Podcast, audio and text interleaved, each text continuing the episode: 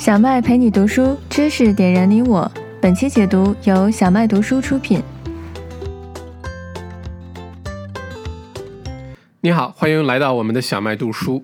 这周呢，我为你精选了一本商业类的工具书，哈，它是讲这个管理的。那这本书呢，是一本极其经典的书啊。我多年前其实曾经这个读过这本书，当时没有那么多的感受。那这些年工作经验下来，尤其读完 MBA 之后呢，回头想起来，哇，这本书实在是太好了。那什么人适合听这本书呢？如果你在创业。或者你在经营一家自己的公司，再或者呢，你给别人打工，但你管理着一个团队，甭管这团队的人多少哈，这本书都适合你，我都非常推荐你好好的听一听。那这本书叫做《Measure What Matters》啊，中文把它翻译成为这个长期与专注啊，也有翻译成叫做什么 OK 啊工作法啊等等。因为这本书的核心呢，有一个关键词叫 OKR，等一下我们会详细展开讲哈。那如果你没有听过 OKR 这个概念呢？那就好像是这个金庸小说里的那个什么“平生不识陈近南，变成英雄也枉然”。也就是你现在在这个商业社会当中，如果你想呃高效的管理一个公司、管理一个团队、达成目标，让这公司这个实现高速的成长的话，OKR 是你的必修课，你一定一定要听过这个关键词。好吧，你一定要理解它是什么意思。那简单介绍一下这这个作者啊，作者呢是一个大牛来着啊，叫做 John Doer 啊，中文把它翻译成杜尔。杜尔呢，其实呢是这个美国硅谷的一个传奇的这个祖师爷级的人物了哈。因为早期的像什么谷歌啊、亚马逊啊，他是最早期的投资人和董事会的成员来着，所以他的眼光非常独到。嗯，他在一九七七零年代呢，就在英特尔，就是咱们生产 CPU 的那个公司，就已经是一个高管的职位了。那这个呃 OKR 的工作方法呢，其实。是他当年从英特尔的 CEO 那儿学来的，然后他呃这个学完之后觉得这东西太好用了，后来在他投资的很多的这些成功的企业当中呢，他都有去推行这种 OKR，他给那些呃创业这个初期的那些创始人们呃培训，教他们怎么用 OKR 解决企业成长的一些瓶颈和一些困难，结果大家也看到了，现在这些曾经的那些那些小企业啊，现在都已经是呃是独角兽也。好好啊，是这个什么这个亿元级的这个企业也好啊，已经不得了了，对吧？那其实都要感谢 OKR。那。既然这本书已经这个成为硅谷公司的管理秘籍了，那我们在呃做自己的事情的时候，这本书当中的心得就一定要掌握它啊，可以让我们少走很多弯路。呃，一些传统的呃像教科书当中的所谓的什么 KPI 啊，一些人事管理的概念，可能已经过时了。所以这本书希望给大家带来一些新的启发哈。那我们先说什么叫做 OKR 工作法哈？OKR 工作法呢，其实解决了一个很大的问题是什么呢？就是现在太多的公司呢，在成长过程当中，目标太多了。啊，这个面对的诱惑也很多。呃，刚开始创业的时候，呃，可能会经历几个阶段。啊，最初是你不知道你能做什么，觉得什么机会没有，好多机会都已经被人做了。然后呢，你突然发现一个机会的时候呢，你觉得哇，这个蓝海市场我能做的大有可为，我我这件事情一定能做成，对吧？然后如果开始了也做的不错的时候呢，这时候最危险。为什么呢？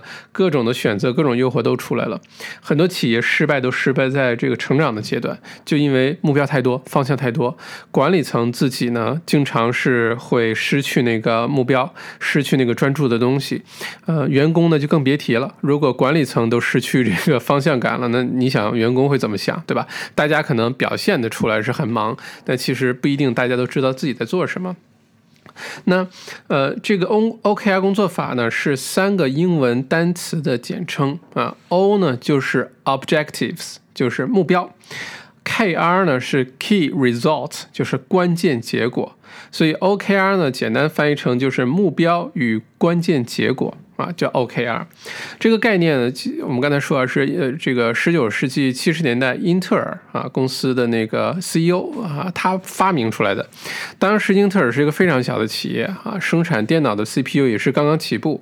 那个时候呢，他的 CEO 叫做格鲁夫。发现呢，公司的发展呢也是遇到很多困难，不知道怎么往下走。这位天才 CEO 呢就想出了 OKR OKR 这个想法，他当时呢就呃把 OKR 这个想法全面的推荐到这个公司的各个团队、各个部门。结果由一家非常小的公司呢，在这个格鲁夫当 CEO 的这十一年当中，哈，让英特尔保持了每年百分之四十的增长。这个太牛了，嗯，大家可以想一下，如果你自己的工作的地方或者你自己的这个经营的公司，如果每年可以百分之四十的递增，那将是一个什么结果，对吧？那秘诀秘密武器就是一个 OKR 啊，因为有的时候我们在做很多事情，就这个做企业也好啊，或者是管理团队的时候啊，其实我们很多道理都懂，对吧？啊，要管好人啊，人是我们最重要的资源啊，等等等等。你知道什么是一回事儿，你能做什么是另外一回事儿啊！最后这个创业也好，经商也好，管理团队也好，最后考验的其实是执行力。你知道多少没那么重要。呃，知道多少其实现在是大这个大家的必要条件了。你不知道那么多，你去做事儿凭运气，那个时代已经过去了，对吧？你首先要自我学习，提高认知，但执行力才是关键。那很多时候我们会纠结，哎，我我很想提高执行力呀，我我知道我的执行力比较弱呀，我知道我们公司执行力比较这个呃欠缺，那怎么办呢？不知道怎么办，对吧？OKR 给了我们一个很具体的指导方案，怎么提高这个，不管是公整个公司的还是团队的执行效率啊，这非常有用。那其实呃，当时 Intel 呃最开始这个暴露年龄哈，不知道大家有没有听过八零八六那时候的电脑？呃，像小麦是从八零二八六开始接触的，后来买了八零三八六什么的。八零八六可能算是台式电脑第一代了哈，那个时候中国可能还没有见过，在大概在十九。世纪八十年代的时候，很少很少有家庭会有八零八六。那个时候，英特尔也刚进入这个领域，生产 CPU。当时呢，他们给自己就定了一个目标，就说我们要做这个台式电脑，当时叫终端电脑啊，就不是初级的，不是高级高级的，是中间这个呃段位的。我们要做终端呃电脑的 CPU 里最好的。啊，他要击败所有当时的竞争对手，有来自美国、来自日本的这些竞争对手，所以呢，他当时的 O，也就是他的目标 objective 是什么呢？就是做终端电脑里最好的 CPU。它的 KR 是什么呢？就是我们能。被大量的使用，我们的产品能够推向市场，是市场上最受欢迎的 CPU 产品，这是它的 KR，是它的关键结果，对吧？那这里呢，其实说了两个重要的点哈，我们在后面会展开讲，就是 O 呢，其实是你的目标，就是你的愿景，你想要达成什么啊？这个目标呢，一定要有意义。好吧，那个 KR 是什么呢？是你如何达成这个目标，而且中间的过程必须是可以非常具体的去衡量的，好吧？而且这个 KR 落实到所有公司内部的各个团队、各个员工头上呢，可以简单到是一个 Yes or No 的问题，就是或不是的问题，就是说这个我们达成呃这个进展是实现了还是没实现，它不应该是一个模棱两可的问题，它就应该是 Yes 或者 No。实现了还是没实现，就这么简单，好吧？那所有的相关方呢，比如说团队的成员呀，比如说呃这个 team leader 啊，或者是公司的管理层啊，呃，书中作者呢也给了一个专门的词叫 contributor 啊，就是贡献者。就每个人对于公司的这个 OKR 都是必须有贡献的人，好吧？而不是臣服于世哈，就大家表现的很忙，但其实没什么效果，那就没有意思了。OK，那这是 OKR 的这个由来。那刚才我们也大概介绍了一下 OKR 到底什么是 OKR，对吧？Objectives and Key Results，啊，目标和关键结果。其实啊，一个比较简单理解的方法就是这里的 O 目标，我就是我们常说的诗和远方，对吧？它是一个呃愿景，它是我们要达成什么目标啊？这个目标呢，一定一定要有意义，一定要激励人心。好吧，你像我们说那个 KR 关键结果 Key Results，对吧？它有点像我们说的这个眼前的苟且。它也就是说，我们有了诗和远方，有了愿景之后，我们要知道怎么落地吧？我们要知道怎么脚踏实地的去把它实践吧？哎，如何达成目标，就是我们这里的 KR，对吧？它是非常可以测量的，呃，非常具体的进展啊，叫做 KR。很多的关键节点，那回到谈到这个目标，这个 O 哈，一个好的目标呢，作者说呢，一定要满足三个条件。如果你自己经营公司或者什么，你想设定一个好的目标啊，这里可以记一下，敲敲黑板哈。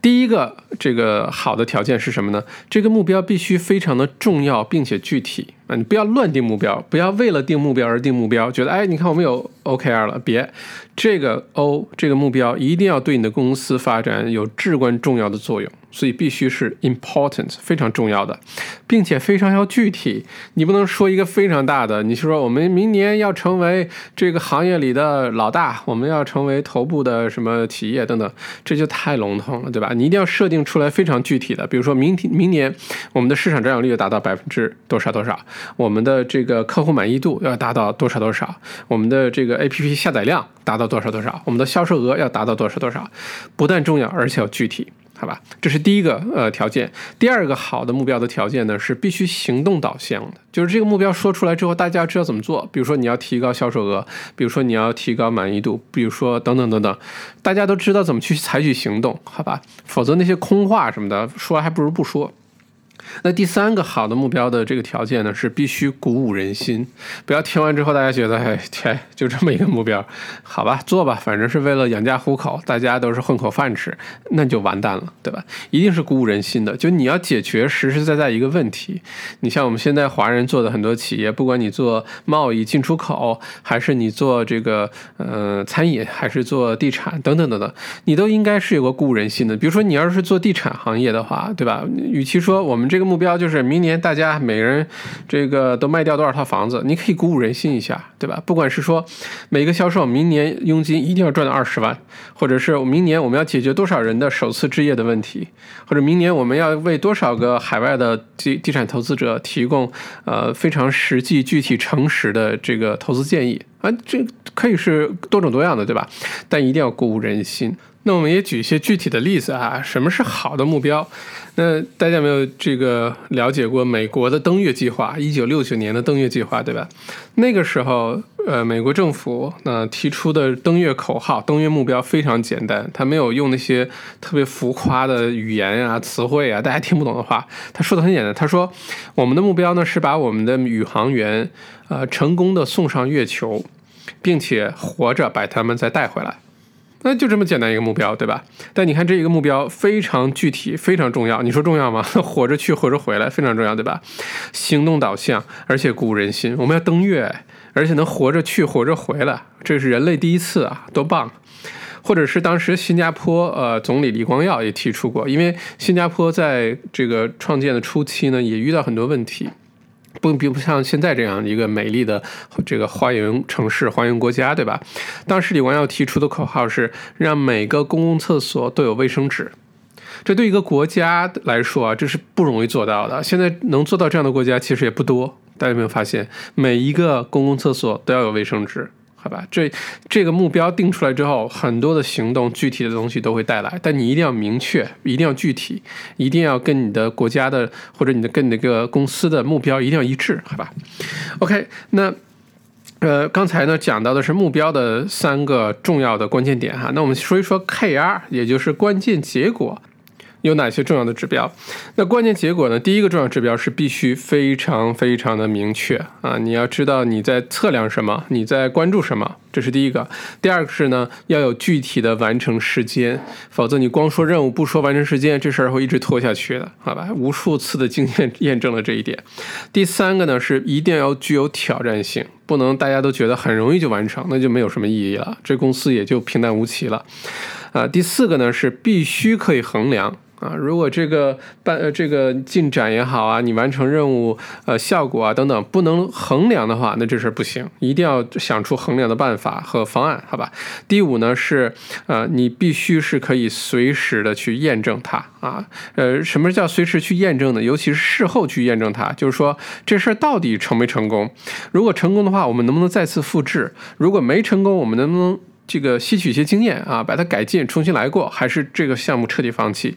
一定要能事后的验证，好吧？它要满足这五点啊，明确要有完成的时间，要具有挑战，要可以衡量，而且要可以事后验证啊。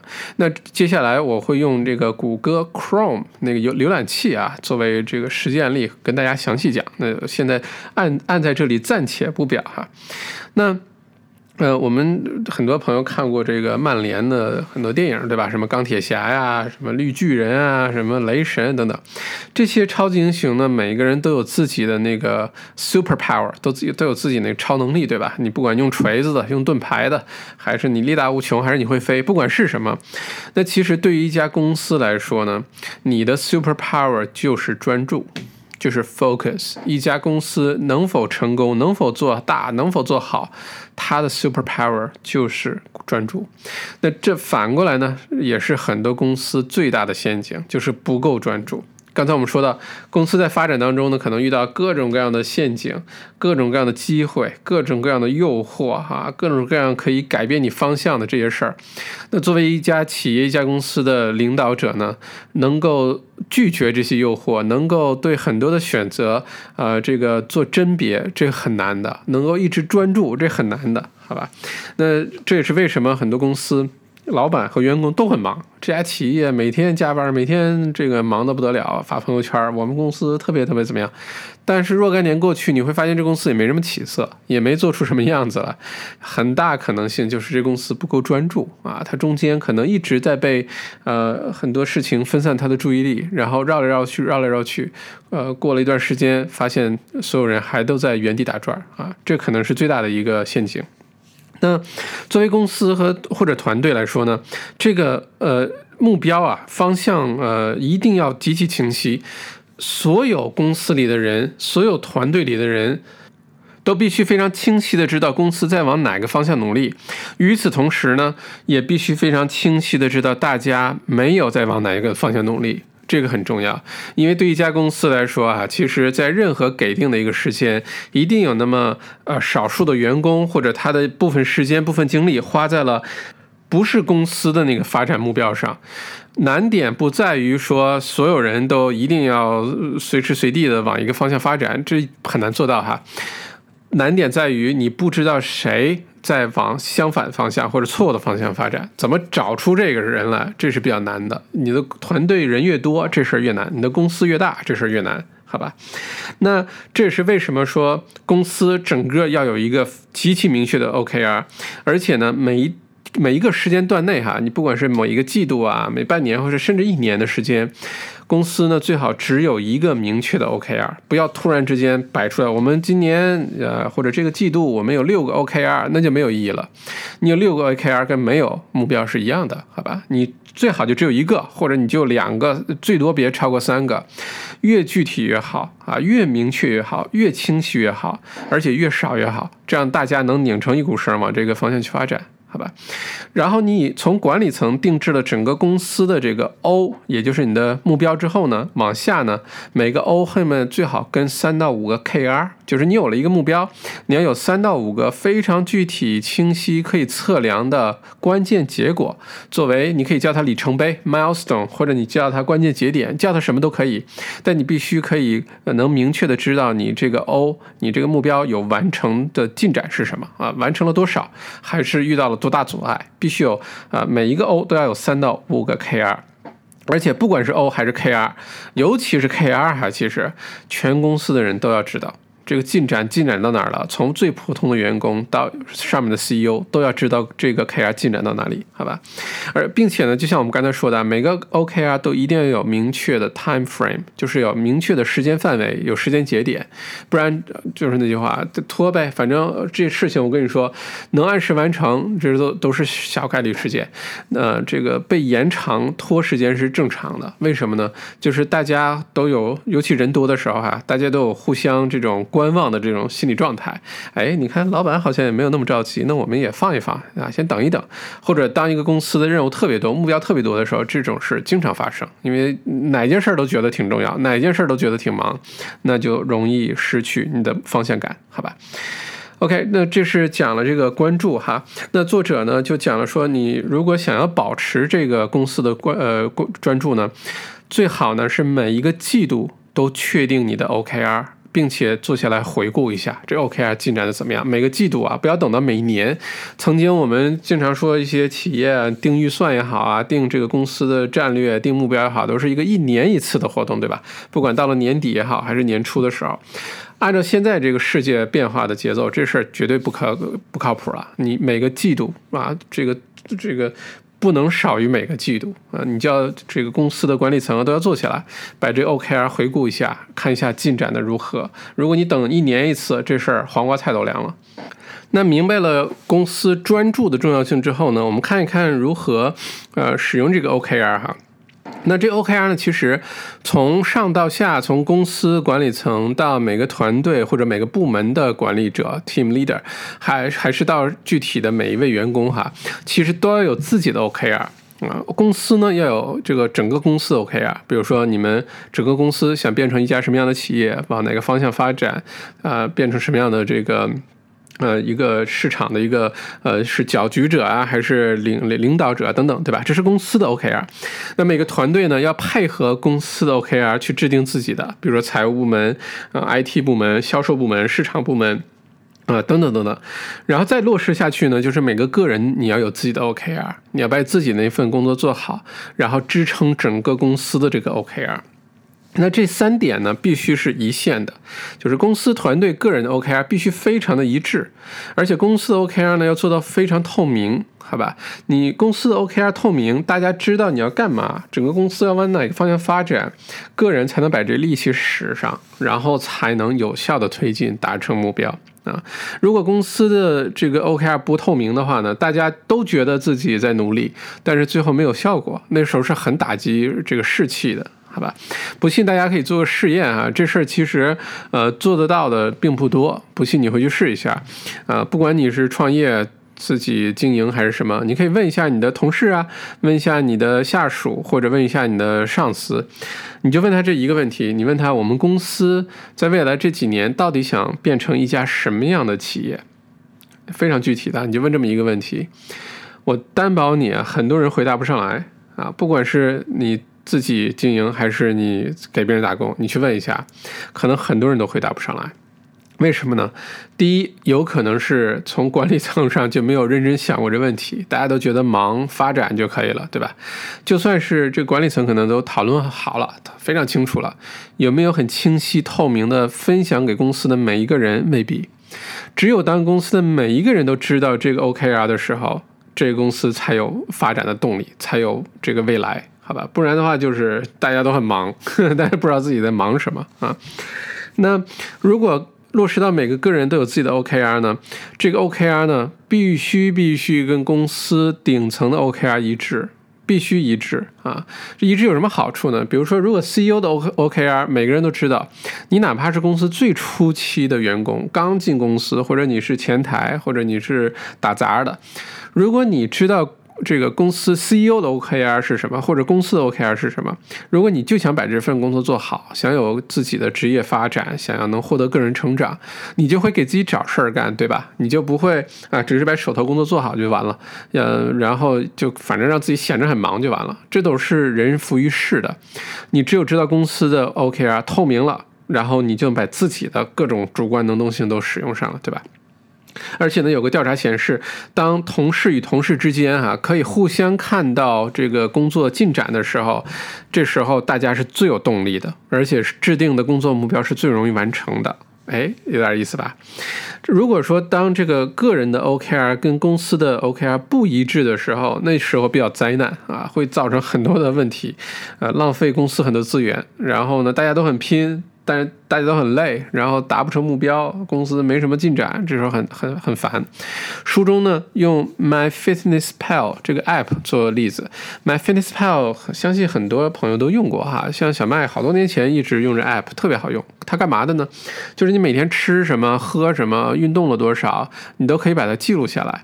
然后你可以呃看自己的吃的营养，蛋白质吃了多少，脂肪吃了多少，还是哪种微量元素少了，然后每天喝水喝的够不够？运动做的多不多啊？这么吃下去，热量是会减肥还是会增肥？等等，就这么一个 A P P，非常成功的一个 A P P 哈。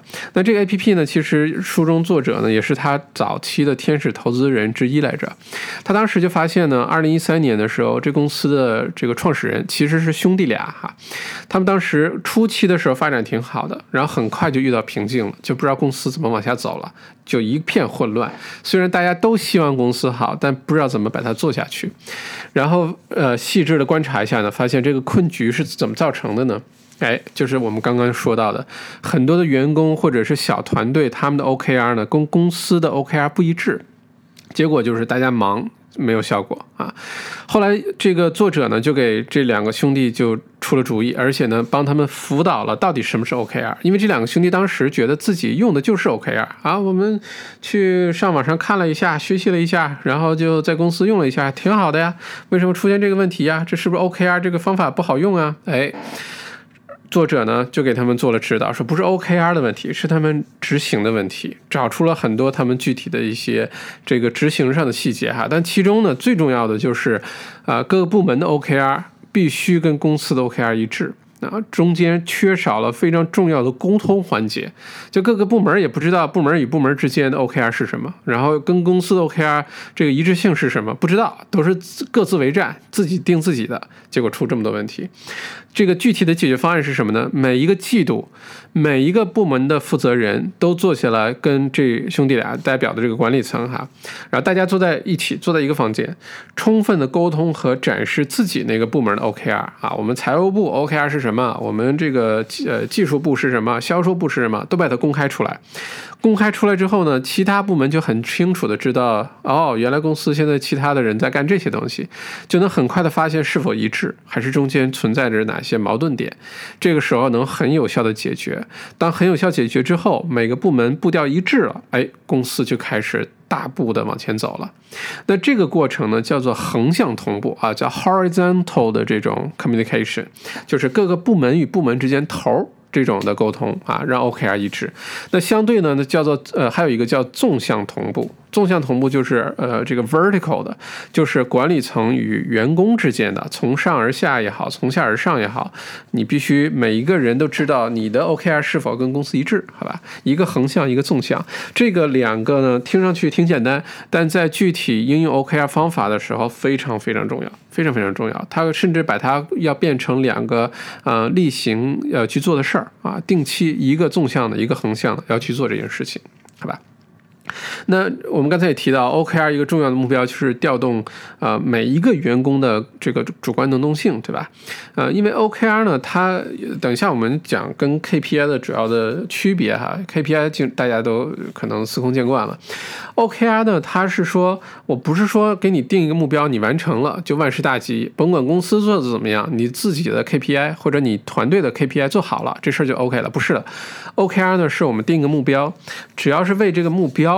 有帮助的，为这个目标啊，这个有意义的，大家就都主动去做。哪怕你刚开始制定行动方案的时候没写下来，你都会去做，因为我们是目标导向的，对吧？那怎么调动这个事儿呢？呃，举个例子，就是谷歌呢曾经有一个计划是说，呃，要求啊，不是允许，是要求每一位软件工程师呢有百分之二十的时间必须做跟自己工作没关的事儿。也就是每个星期有一天必须做跟自己工作没有关系的事儿，但是呢，必须跟公司的 OKR 有关，跟公司整体的发展方向必须有关，但跟你自己的事儿可以没有关系，好吧？那这一天大家都做什么呢？哎，就是看一下公司的愿景是什么，为了达成公司的这个 OKR，我能做点什么？从我这个角色，也许你不是一个直接跟这个 OKR 相关的部门，但你也可以去做自己的贡献，对吧？所以当时呢，就有一位非常年轻的网络工程师哈，他自己开始了一个小项目，他还给起了个名叫 Caribou。Caribou 这个项目呢，起始于两千零一年。这个 Caribou 基本上大家都没听过，对吧？我要是不看这本书，我就压根儿也不知道这个。但这个 Caribou 的后来变化成的样子，相信大家都知道，就是 Gmail，就是这个工程师自己就希望，哎，现在这个电子邮件不太好用啊，这个也不是对话方式，回头去找曾经的邮邮件太麻烦啊，等等等等。就是后来的 Gmail，现在 Gmail 是全世界最受欢迎的电子邮件系统，没有之一。当时就是从这么一个简单的 OKR 的这个制度里面衍生出来的啊。呃，可能这里插一句嘴啊，世界上用 OKR 这种管理方法最成功的企业，可能就是谷歌。这个书中大量的案例，基本上每一个细节案例都有谷歌的身影。这也难怪谷歌为什么从一个十几几个人的一个公司发展成今天这个样子哈。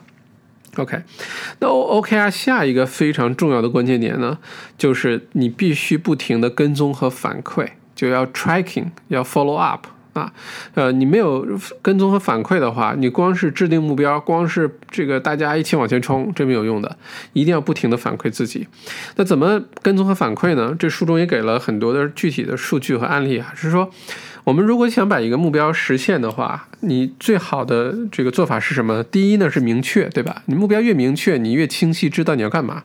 再有呢就是把这个目标写下来，你不要光想，你把它写下来，你钉在墙上啊，或者你做屏保，或者怎么都行。你没事就盯着这个目标，那个时候更加容易实现。这后面有好多的数据和科学依据哈。而且呢，作者还分享了一个很有意思的这个呃事实是，如果同事之间，比如说一个团队之间啊，这个大家同事之间，把各自的那个目标和进展，注意是两部分，一个是目标，一个是进展，如果都能写下来，并且每个星期都来分享和沟通的话呢，那这个团队实现目标的概率会提高百分之四十三，哎。提高将近一半的这个成功率哦，所以很多朋友，如果你在不管你在做什么，还是那句话哈，你可以是不同行业啊，是吗？如果你的团队或者公司有一个目标，一直达不成，这个目标是什么？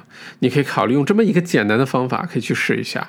可能很大程度上，沟通是其中一个隐隐隐藏的一个障碍。好吧，那呃又回来到谷歌呃举例时间哈，作者就这个说谷歌呢，其实每一个季度啊，这个 OKR 定完之后，各个团队内部的同事啊，你不是季度定 OKR 吗？OK，每一个月所有同事都要做起来，固定一个时间，你可以喝杯咖啡，可以吃个午饭，这个时候呢，大家一起就开始讨论这事儿了。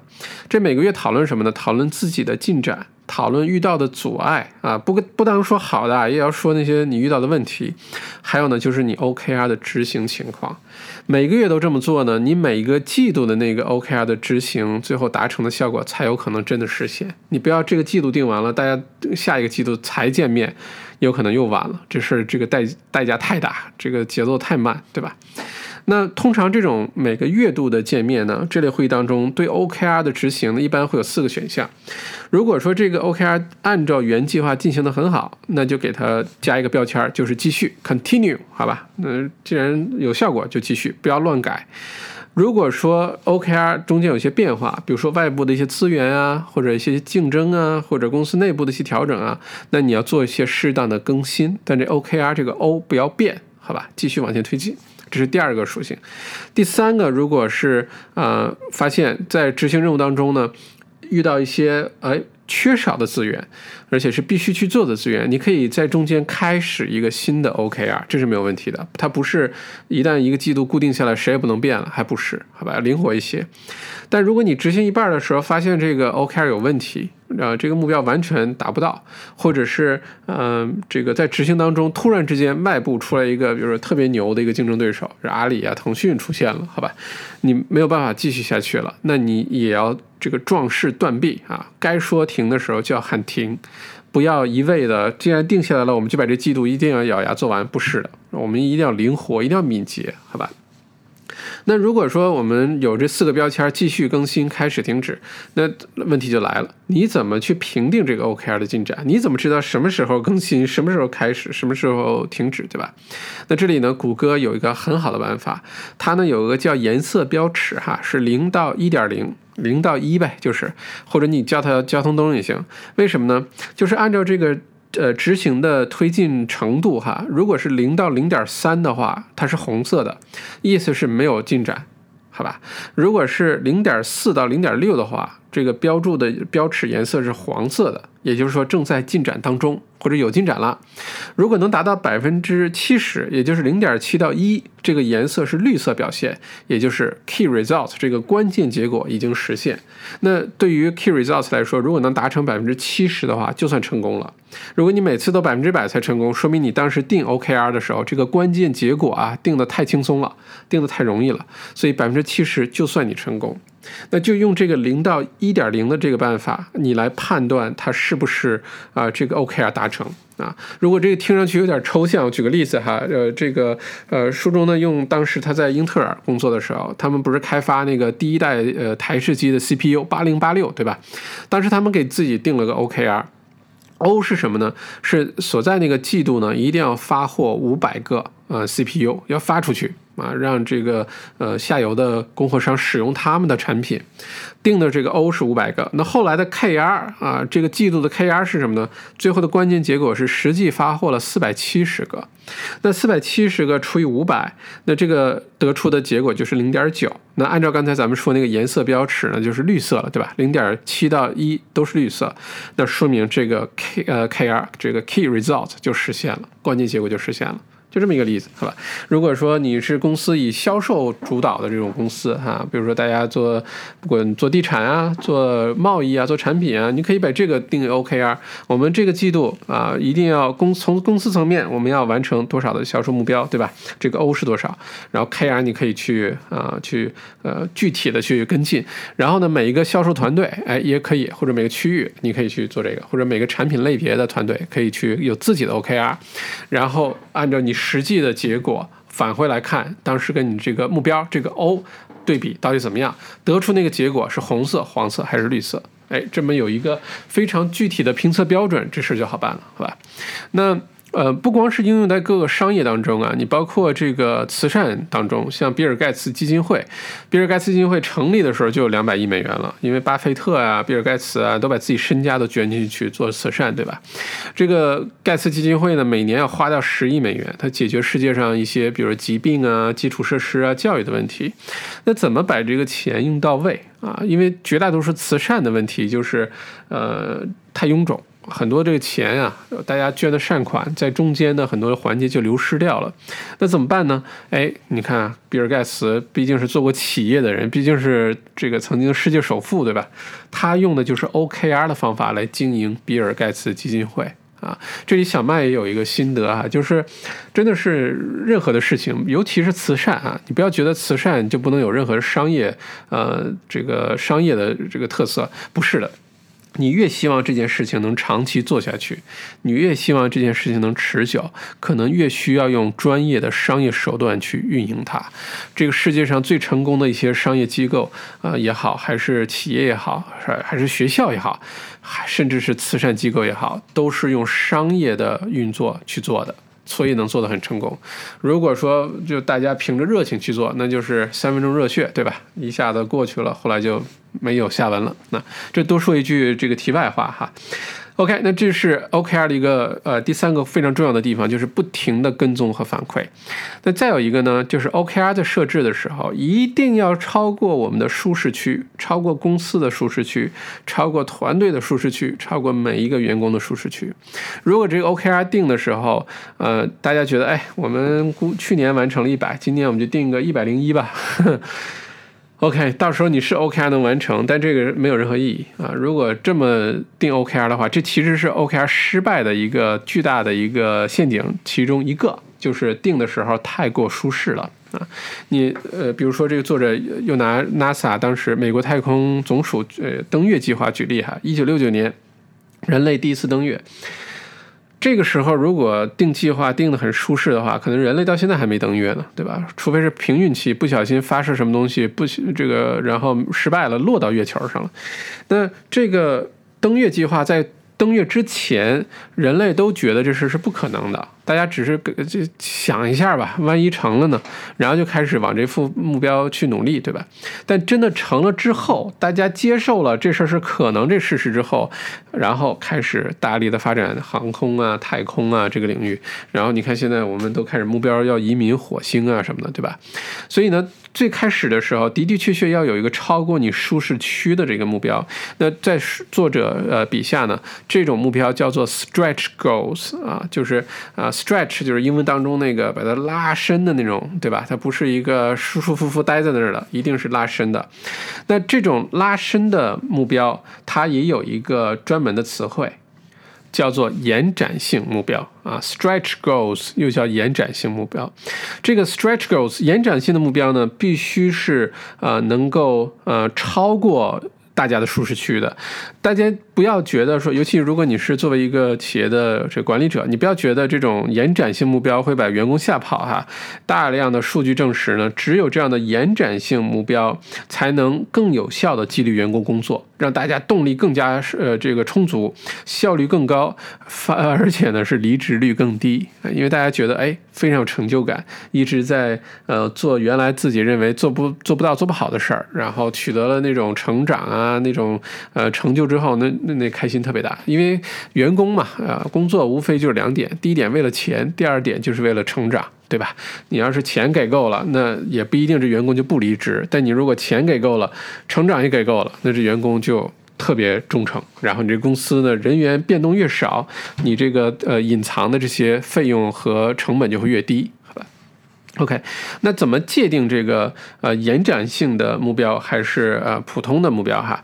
那这里呢，我们相对应的延展性目标的另外一个叫 committed objectives，叫做必须性目标。啊，一个是必须性的啊，叫做 committed objectives，对吧？一个叫延展性的。必须性呢，作者呢也给了一个呃简单点的一个词啊，叫 P one 啊，就是 plan one，好吧？然后延展性的 stretch 的那种超过舒适区的叫 P two。啊，P 二这个区别在于哪儿呢？呃，P one 的目标啊，是你每天都要做的啊，这个什么销售啊、雇人啊、财会啊等等，这些是 P one 的。P one 的目标应该是百分之一百的成功率，而且 P one 也就是 P 一的这些目标是必须完成的，好吧？P 一的目标没完成之前，什么也不要做。这是 P 一的目标，stretch objectives 就是延展性目标呢，把它叫做 P two，也就是 P 二，好吧？P 二的目标呢，更多是这个 big picture 啊，我们公司的愿景是什么，诗和远方是什么？呃，跟 P 一的目标不一样的是，你只有完成 P 一的情况下，才能去做 P 二，好吧？嗯，而且 P 二呢是允许你失败的。对于谷歌来说呢，它允许的成功率 P 二的成功率是百分之六十。就你可以失败百分之四十。好吧，但 P 一是必须百分之百成功的，否则你这个定制定的就有问题啊。嗯，还是那句话，这个 P 一 P 二的关系是你必须先完成 P 一，有了多余的这个资源、精力、时间了，你再考虑 P 二。如果 P 一都没完成，P 二压根儿就不要去想它，是也就没有 P 三了哈。这不然的话越来越复杂哈。那那我们刚才说到这个谷歌呃 Chrome 浏览器，很多朋友肯定用过这事儿哈。现在世界上可能最流行的浏览器有这么几个啊，不管是苹果系统的 Safari，还是微软 Windows 系统的这个 Explorer 啊 IE，再有呢就是 Chrome。现在世界上使用者最多的就是 Chrome。啊，百分之六十的这个呃网络的网页的流量来自于呃谷歌的 Chrome。那这个 Chrome 呢，最开始的时候呢，这个产品刚出来的时候非常年轻，这个团队呢，嗯，也不知道怎么去给自己定这 OKR。其实经历了很多的波折哈，不要看现在这么成功。那第一次定这个呃 OKR 的时候呢，他们给自己定了 P one 和 P two，对吧？P two 也就是延展性的目标呢，定的是比较这个野心勃勃的。他们当时两。千零八年刚刚开始开发这个 Chrome 浏览器的产品，他们当时定的这个 P 二的目标是什么呢？是在两千零八年年底之前实现每个星期两千万的活跃用户啊，两千万的活跃用户，听上去很大一个数字哈。你毕竟是从零开始的一个新产品。结果这个 P 二的目标呢，到了两千零九年上半年才实现，并没有按照原计划在两千零八年这个年底之前实现。但这并没有阻止这个团队继续给自己定这个延展性目标哈。他们呢，把这个两千零九年年底之前设定的这个 P 二目标呢，是五千万每一周的活跃用户啊，五千万啊。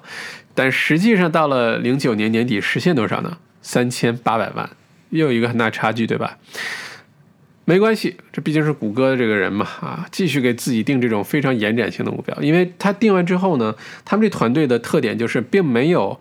被没有完成目标这个事儿呢给打击，反而呢是让大家想尽各种办法要去完成这个目标。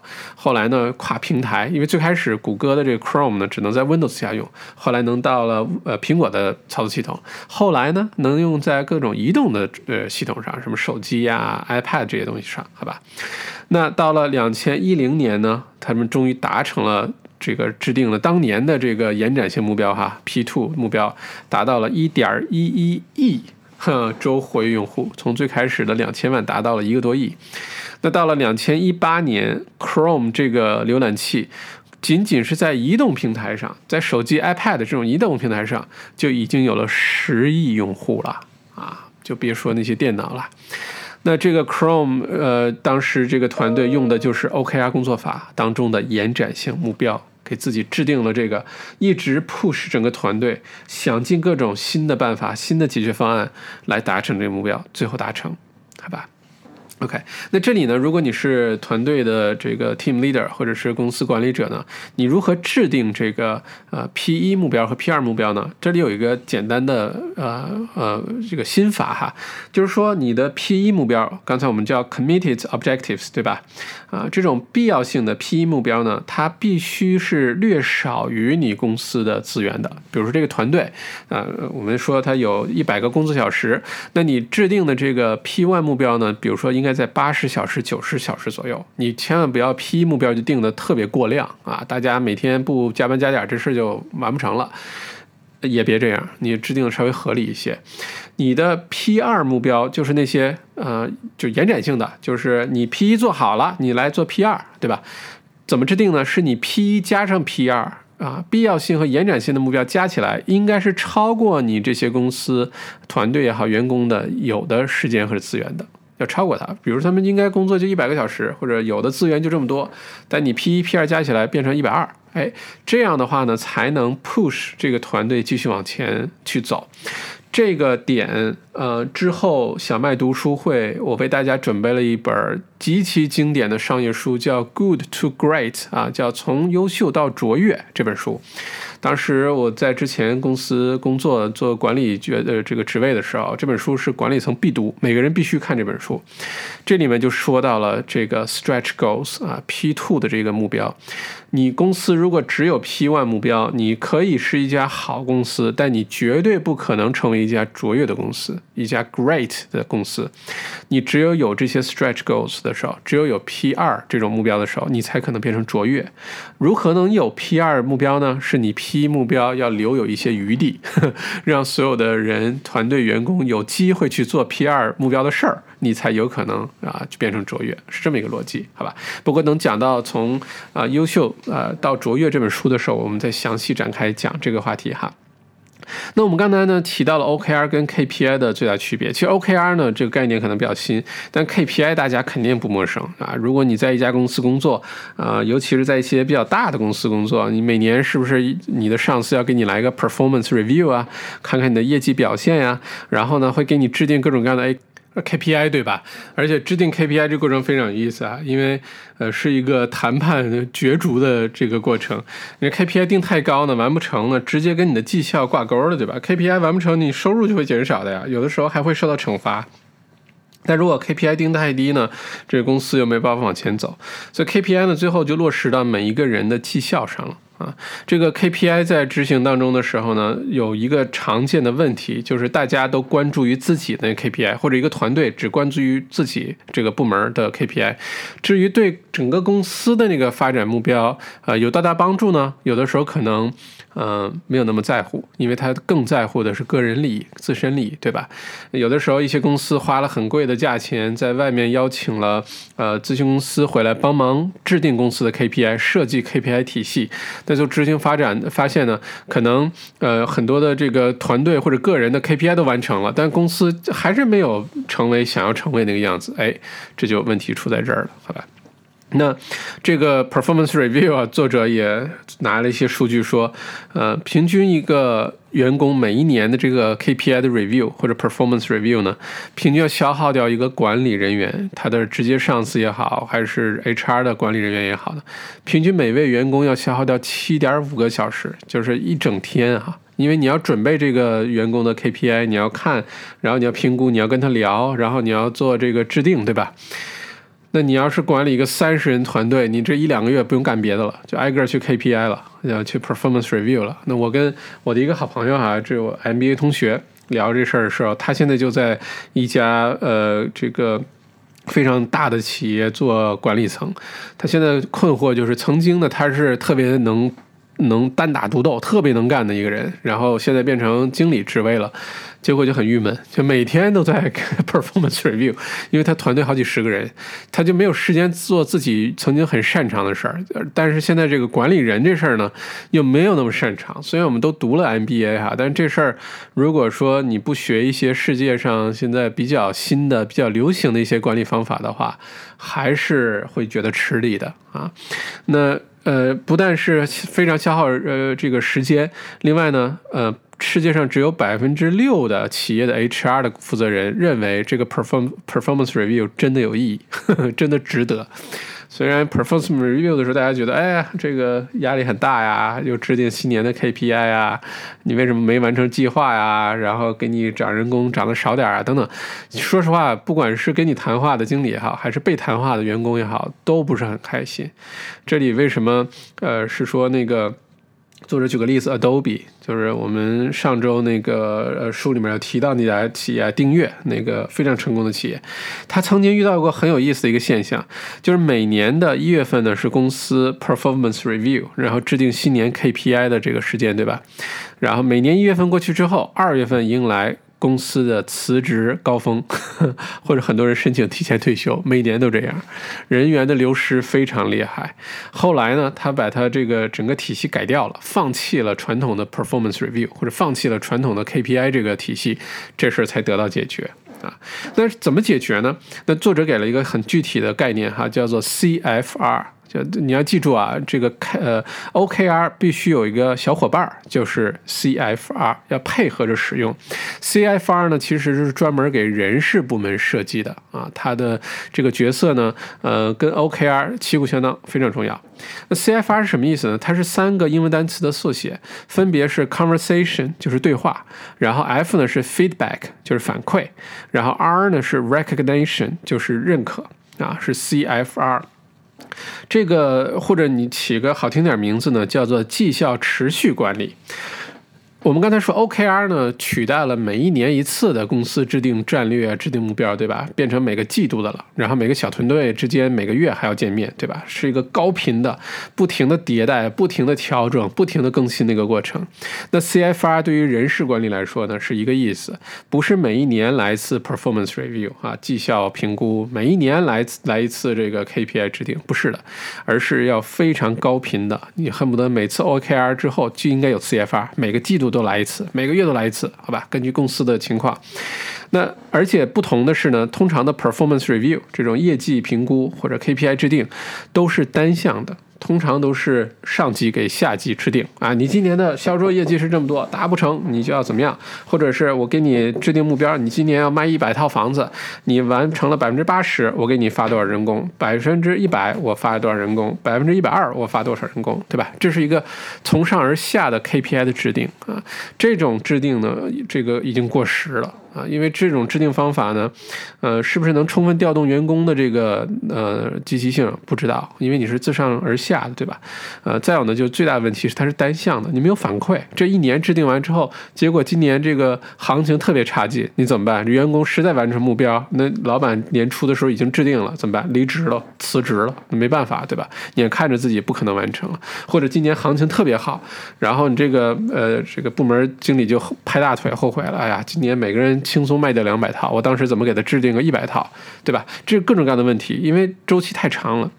那 C C F R 第一是高频，第二呢就是双向的，它是一个充分的沟通，就是说，呃，你要跟员工有一个呃互相反馈、互相呃沟通的这么一个机制，这是 C F R 跟这个 Performance Review 最大的一个不同，好吧？那在 C F R 这个环节当中呢，可以是呃不这个管理层或者是团队的 leader 跟下属跟员工呢开始一起讨论怎么制定。呃，OKR 制定一个既能够实现，又能激励大家，又能把这个事情做好，还能跟整个公司 OKR 一致的这么一个事儿，是一个共同讨论的结果，对吧？而且 CFR 这环节如果做得好哈，整个团队的文化都会被改善，大家的这个斗志会更好啊，因为这里面有透明的、非常高效、高频的这些团队的这些呃沟通，对吧？再有呢，最重要的就是让大家有一个。共同的努力目标啊，不但是团队共同努力目标，是公司的共同的努力目标。这样的话呢，这个效果会非常好。那有些公司可能。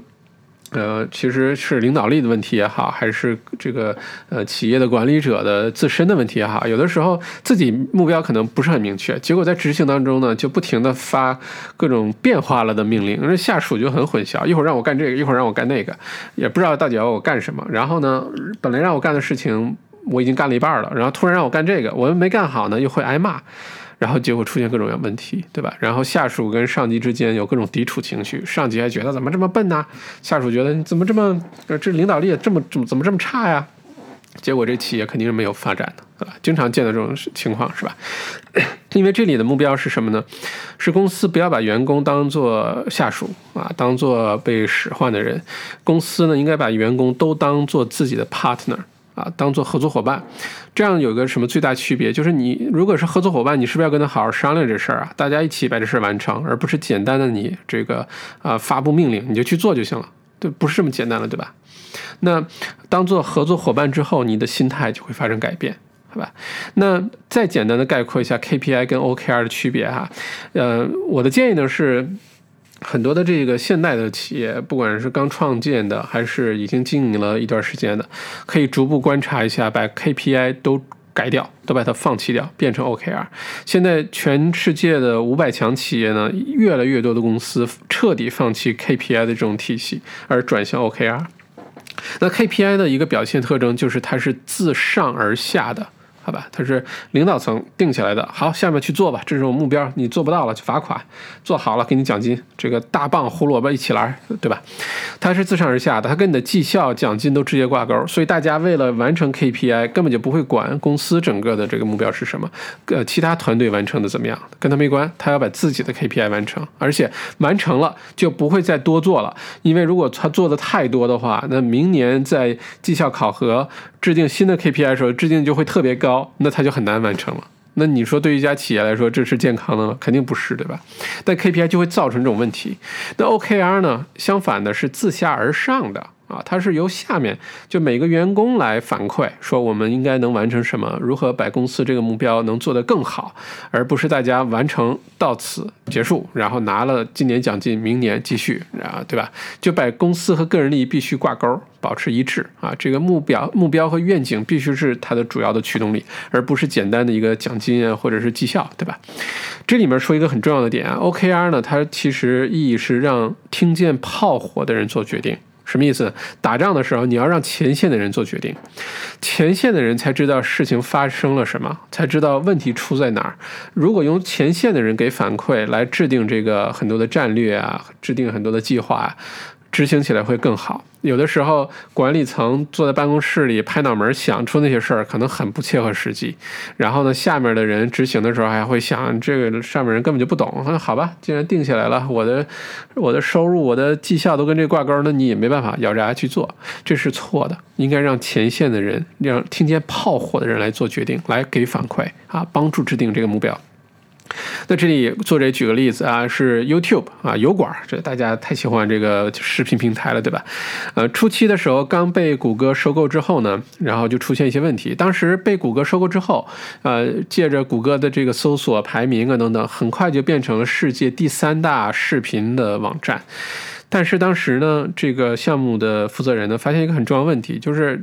很多的用户呢，只是看视频，但是他从来不登录，也不注册。现在大家都知道哈，你到了 YouTube 一般都会注册一下，登录一下，不管用 Google 账户啊，还是用什么，对吧？然后你可以保存视频啊，呃，一些好看的可以加入一些清单啊，然后等等等等。你注册之后，登录之后有很多很好的功能可以用。但初期的时候呢，很绝大多数用户都不登录啊，他怎么办呢？呃，哎，这个团队的这个负责人用 OKR 的方法就想了一个办法，他说什么呢？OK，我们定一个 O，O 是什么呢？是改善用户的登录体验啊，改善用户的登录体验。KR 呢就比较简单了，就是呃关注各种数据，就是使用了这个网站，使用了 YouTube 网站的人有多少是注册了，有多少是注册了之后还登录了，有多少就是光看不注册也不登录。哎，把这些数据都搜索起来，就变成了当时的 OKR。这个 OKR 呢，它给自己。制定了一个时间线是六个月。我们刚才说 OKR 重要的一个因素就是时间范围，对吧？制定完之后呢，由下而上呢上报，最后呢上报到了谷歌当时的 CEO 啊佩奇的这个手里。佩奇看了这个团队 OKR 呢，觉得非常适合整个谷歌的这个发展啊，不光是 YouTube 这么一个团队，结果马上拍板把它变成公司那个季度的 OKR。而且把时间从六个月缩短成三个月，所有公司内部其他团队人都意识到了这件事情的重要性啊，对公司发展的这个意义。结果大家就这个上下呃一心，一起去改善这个用户的呃登录的这个体验。结果 YouTube 马上又往前迈了一大步，变成了世界第一的视频网站。哎，就是 OKR 这个，好吧，呃，再有呢，作者说自己当时在践行这个 OKR 时候，这也非常推荐给啊我们在这个收听这本书的各位啊团队的领导者啊、员工啊，都都都推荐哈，是怎么办呢？你把你自己的 OKR 结合公司或者团队 OKR 制定好之后，你把它打印出来，然后你就粘在你的办公桌旁边的墙上，你的工位上。这样的话呢，旁边路过的人呢，能清晰的看到你的员工也好，你的下属也好，你的同事也好，清晰的看到你的 OKR 是什么。这个能极大的减少沟通的这个成本，内部的沟通成本。大家都清楚的知道互相的 OKR 之后呢，这事儿就特别容易了，就会互相帮忙也好啊，大家一起努力也好。好，这个事儿做的最好的还是谷歌。谷歌呢，每一个人的内网上呢，都有一个自己专属的个人网页，每一个人都会把自己的 OKR 写在这个网页上。如果你是谷歌员工，呃，不管你是干嘛的，这是初期的这个非常呃低级的员工，还是非常这个管理层啊 CEO 了。你都能在内网很轻松的找到每一位员工的 OKR 啊，这样的话呢，OKR 呃制定好了之后，员工不放上去空白的，自己也不好意思啊，或者放上去这个意义没啥，没有什么呃一致性，或者是没有什么太大的这个对公司有什么帮助，哎，其他人还能给他提一些建议啊，可以改进。那你想，每一个人这目标不停的被校定，大家使劲往前一起跑，那啊公司当然会好了，对吧？OK，那这就是这本 OKR 这个书哈。那呃，在结束之前呢，我分享一下这个书后面给大家分享了一些很常见的坑。啊，第一个坑呢，就是在 OKR 践行的初期呢，是一定会遇到很多失败和挫折的啊，因为它是一个新东西，对吧？呃，不管是谷歌啊、YouTube 啊、Facebook 啊、MyFitnessPal，甚至一些什么橄榄球队啊等等。很多用 OKR 的这个公司、企业、团队初期的时候，都遇到了很多很多挫折，这几乎是必然的，因为需要一个调整期。所以你刚开始公司开始用 OKR 了，有员工不配合呀，啊，中层管理的这个经理不配合呀，或者效率呃执行的不好啊。没关系，通常需要三到四次的尝试和调整，才能真的让整个公司进入状态啊。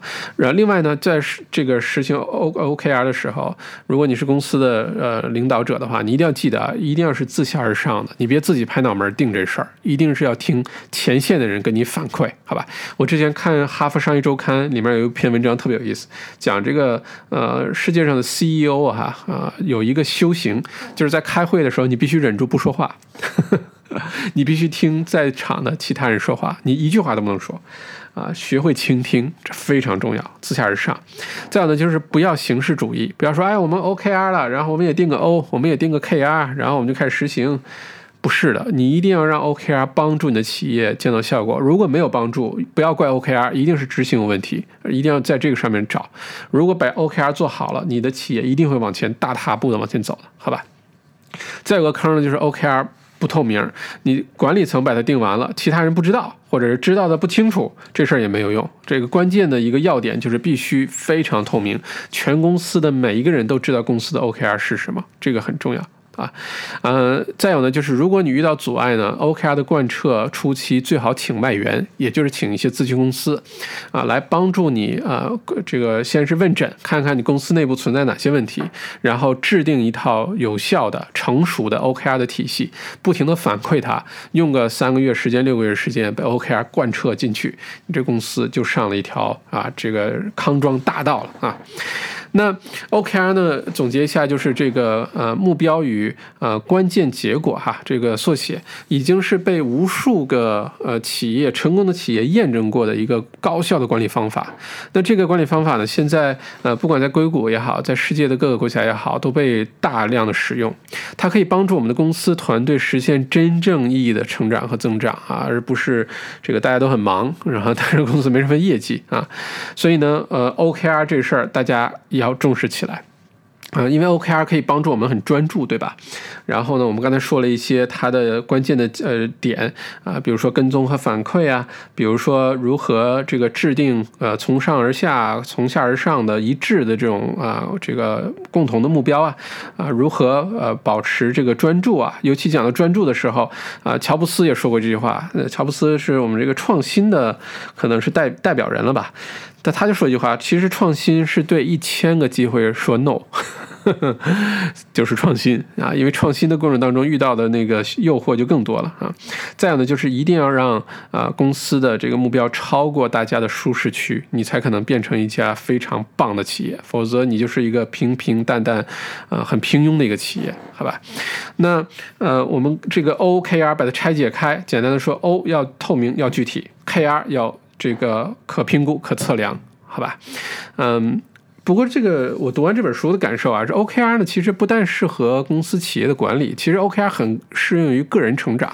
你可以给自己的个人成长设立那个 O 啊，按照这个书中讲的呃具体的一些方法，然后你用 KR 关键呃绩效呢，你可以不停的去看自己进展到如何，哪些是进展很好的要加强啊，哪些是要改进的，哪些是要叫停的。